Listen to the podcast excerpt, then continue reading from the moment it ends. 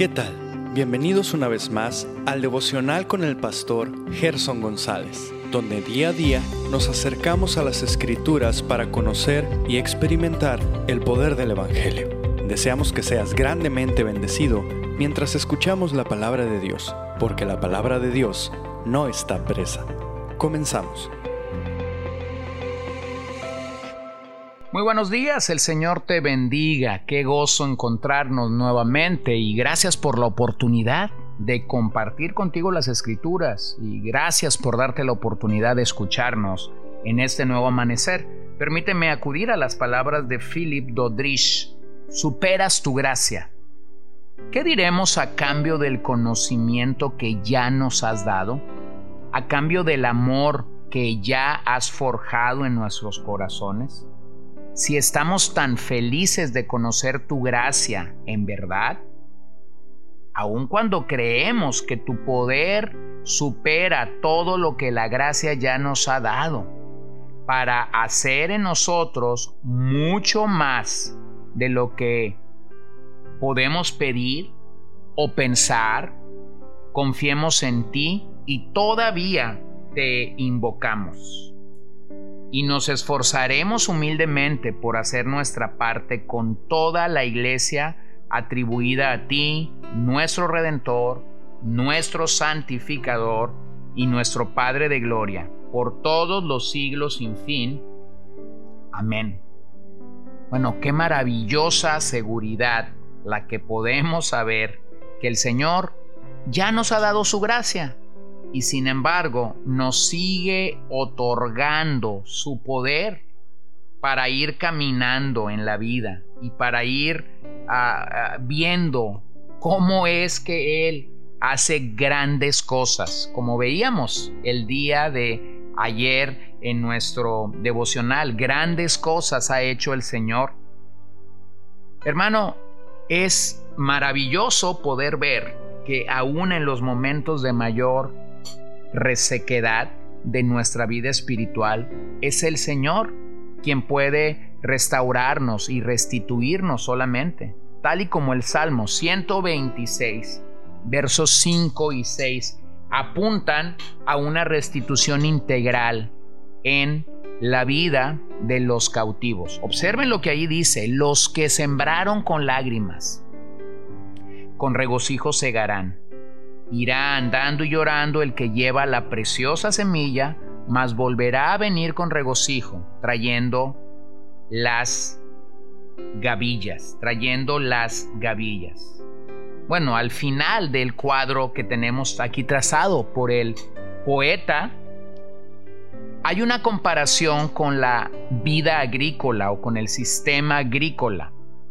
El arduo trabajo de un agricultor es largo y duro entre la siembra y la cosecha.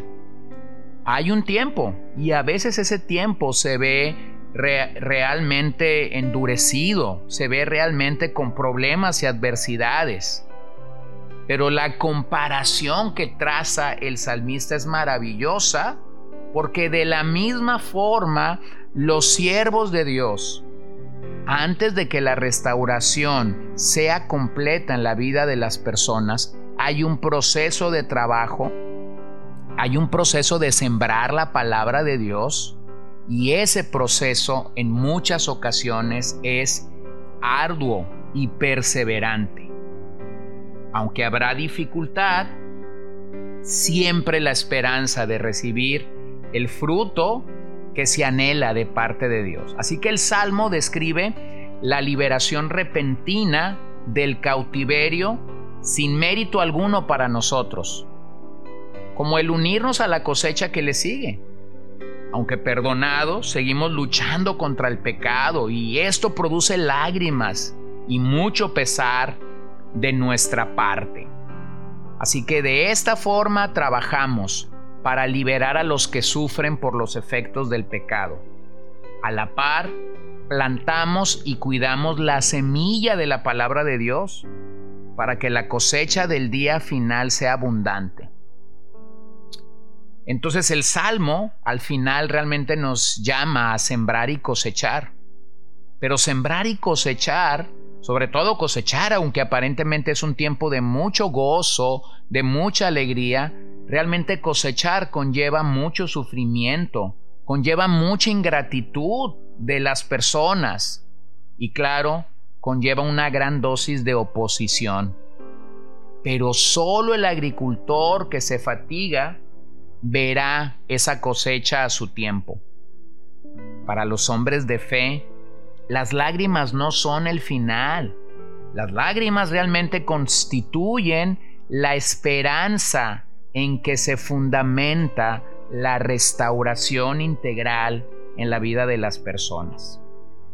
Este pasaje, como otros, nos refieren el dolor de sembrar y de esperar la cosecha. Algunos lo han llamado el ministerio de las lágrimas. Y permíteme decir o acotar algo aquí. El ministerio de las lágrimas en muchos de nuestros en muchas de nuestras iglesias y en muchas de nuestras vidas espirituales ha sido casi eliminado. La iglesia triunfante de nuestros días, la iglesia pragmática de nuestros días, la iglesia que solo ve el triunfalismo y el éxito detrás de los números y de los eventos, es una, iglesia, que ha dejado de llorar.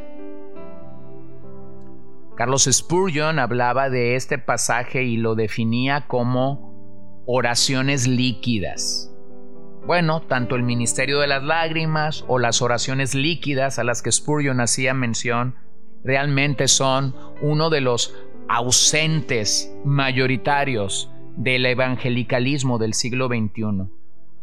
Estas lágrimas pueden ser de pena, estas lágrimas pueden ser de sufrimiento, pueden ser de gozo, también pueden ser de compasión, desesperación, agonía o arrepentimiento.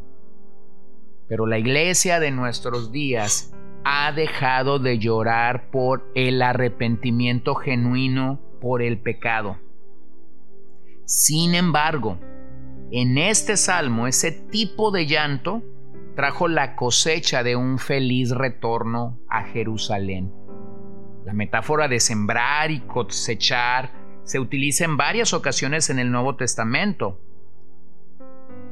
La siembra en el Nuevo Testamento es difundir la palabra de Dios. Mira lo que Pablo dice a los Gálatas en el 6.7.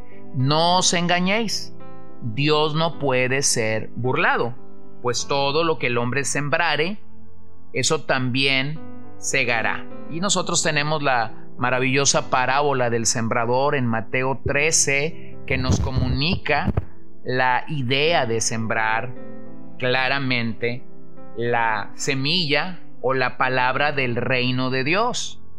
Y ese trabajo realmente es un trabajo agonizante, realmente es un trabajo que requiere grandes esfuerzos, gran perseverancia, gran consistencia, gran entrenamiento y una gran convicción de que lo que estás haciendo lo estás haciendo por Dios, por Dios. Así que permíteme simplemente reconocer algo a la luz del Nuevo Testamento. ¿Qué sembramos? Número uno, sembramos la semilla, la semilla que es la palabra de Dios, como dice Lucas 8:11. La parábola es esta, la semilla es la palabra de Dios. Entonces, no se trata de sembrar mi visión, tu visión, mis sueños, no se trata de sembrar alguna meta humana. Nuestro trabajo realmente para ver la restauración integral de Dios en el corazón de otras personas es sembrar la palabra de Dios. Somos sembradores de la palabra de Dios. No contamos historias, no somos narradores. El tipo de predicador de nuestros días cuenta historias, es un narrador de metáforas, pero no es un proclamador de la palabra de Dios. Necesitamos realmente entender que somos llamados llamados a sembrar la palabra de Dios. Lo segundo es que como sembradores tenemos que reconocer que la semilla realmente es valiosa. como dice segunda de Pedro 1:5. Por esta razón también, obrando, obrando con toda diligencia, añadid a vuestra fe virtud y a la virtud conocimiento. Y debemos reconocer que ese conocimiento proviene de la palabra de Dios. Por eso es valiosa para nosotros. Debe de ser valiosa para nosotros. Esa semilla, de acuerdo a Pablo, cuando escribe a los romanos, es una semilla que es poderosa. Romanos 1.16, porque no me avergüenzo del Evangelio, pues es el poder de Dios para la salvación de todo el que cree, al judío primeramente y también al griego. Y finalmente, esa semilla es productiva. Hechos capítulo 4, verso 2, indignados porque enseñaban al pueblo y anunciaban en Jesús la resurrección de entre los muertos, les echaron mano y los pusieron en la cárcel hasta el día siguiente, pues ya era tarde. Pero muchos de los que habían oído el mensaje creyeron, llegando el número de los hombres como a cinco mil. Vean entonces cómo la palabra de Dios, el solo mensaje de las escrituras, estaba produciendo vida. Así que sembramos la semilla que es la palabra de Dios. Esta semilla es valiosa, es poderosa y es productiva. Por lo tanto, el reino de Dios se edifica con esta dinámica, con esfuerzo, con lágrimas, con dolor, pero con la esperanza de cosechar con gran gozo.